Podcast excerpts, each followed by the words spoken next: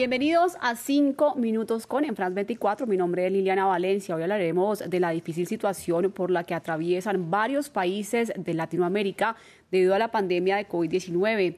Sobre este tema hablamos con el doctor Oscar Franco, epidemiólogo, director del Instituto de Medicina Social y Preventiva de la Universidad de Berna, académico de Harvard y de la Universidad Erasmo de Rotterdam y asesor científico también de France 24. Bienvenido nuevamente y quiero preguntarle. Colombia viene de varios días con elevadas cifras de muertes por COVID-19. El ministro de Salud del país hizo hincapié a los más de 40 días de movilizaciones sociales. ¿Cree usted que ahí está el origen de esta escalada del virus o se pierden de vista otros elementos?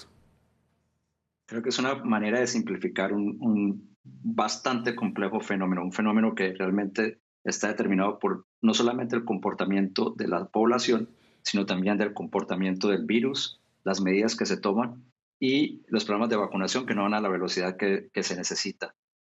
Si estamos viendo aumento de muertes y aumentos de casos ahora, es algo que estamos viendo desde marzo en Colombia, no es algo que empezó ahora. De hecho, las aglomeraciones, cuando empiezan, las, camas de cuidados intensivos ya estaban eh, casi a la mayor capacidad en muchas de las ciudades de Colombia. También es una situación que se está viendo en toda Latinoamérica, entonces nos invita a pensar que decir que esto se debe a las aglomeraciones, cuando el virus no distingue, cuando la gente se reúne si es por política, por partidos de fútbol o por fiesta, yo creo que es una forma de simplificar una situación, un fenómeno que es bastante complejo. Hablemos ahora de Uruguay. Durante el primer año de la pandemia fue un país casi ejemplar por el bajo nivel de incidencia del virus, pero hoy la situación es muy diferente. ¿Qué cree usted que sucedió y a qué se le atribuye esta situación? Sí, ahora mismo vemos a Uruguay, Uruguay como segundo país en el mundo después de la República de Seychelles, como, con mayor aumento de casos en la última semana y como segundo país en el mundo después de Paraguay con mayor aumento de muertes. De hecho, tenemos nueve entre los diez primeros países que están en Latinoamérica en el mayor aumento de, muertes en la última semana. Uruguay tomó medidas restrictivas eh, fuertes en marzo del 2020, pudo controlar la, pandemia al principio relajó las medidas hacia mediados del 2020 y esas medidas se, mantienen así relajadas desde entonces y los casos empiezan a aumentar en noviembre y ahora estamos viendo pues un, gran aumento en el, número de casos y muertes en Uruguay. Esto se debe a la relajación de las medidas eh, y también es posible que lo que estamos viendo sea la variante P1 que se reportó por primera vez en Brasil, que causó estragos en la población brasilera y que ha ido pasando a afectar la región, porque no solamente Uruguay, sino también Paraguay y Argentina están viéndose afectados. Y hablemos ahora de Chile. La campaña de vacunación en este país ha sido considerada ejemplar a nivel mundial. No obstante, el país no ha podido frenar los contagios y las muertes e incluso el gobierno implementó aislamientos estrictos este año. ¿Cómo explicar esta situación?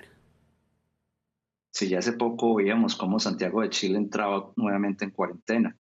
Chile ha sido un país modelo en los programas de vacunación, al igual que Uruguay, del que hablábamos hace poco. Pero lo que estamos viendo es que las medidas, se tienen que mantener las medidas de restricción, las medidas de distanciamiento, de higiene, se tienen que mantener a pesar de que la vacunación vaya bien.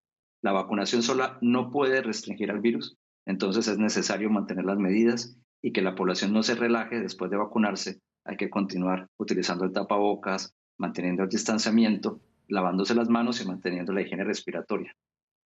Bueno, y por último, cuéntenos qué características particulares de la región de América Latina, además de la crisis económica en muchos países, pueden explicar la situación actual en cuanto al COVID-19. Sí, tenemos una región que se caracteriza por la informalidad en el empleo, que se caracteriza por una idiosincrasia, por una cultura en la que nos abrazamos más, nos queda más difícil mantener un distanciamiento físico y adicionalmente hemos visto años de pobre eh, inversión en términos de prevención y de sistemas de salud. Entonces tenemos niveles altos de obesidad, de sedentarismo y de factores de riesgo que contribuyen a tener mayor complicación y mayor niveles de mortalidad en términos de COVID-19. También hemos visto que, es una región que ha actuado sin mucha eh, eh, homogeneidad en el manejo de la, de, la pandemia. Entonces, se necesita más coordinación en ese sentido en toda la región. Pues agradecemos al doctor Oscar Franco, epidemiólogo y científico de France 24 por estar con nosotros y también a usted gracias por continuar con nuestra programación. Nos vemos más adelante aquí en France 24.